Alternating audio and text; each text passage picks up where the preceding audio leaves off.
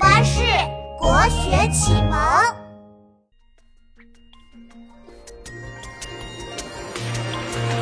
宋末元初，有一位诗人叫做陈普，出身贫苦，吃不饱，却从小读了不少书，四书五经，仁义礼智信。小小年纪的他，爱探寻其中的奥秘。五岁那年，他又坐在池塘边，闲着没事儿，抬起头看着蓝蓝的天。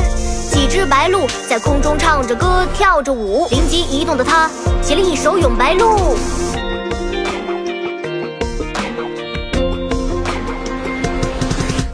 我在这边坐，儿在那边写。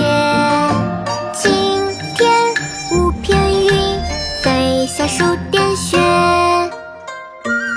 《咏白鹭》宋·陈普。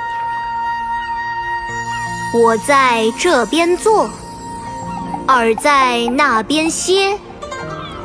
青天无片云，飞下数点雪。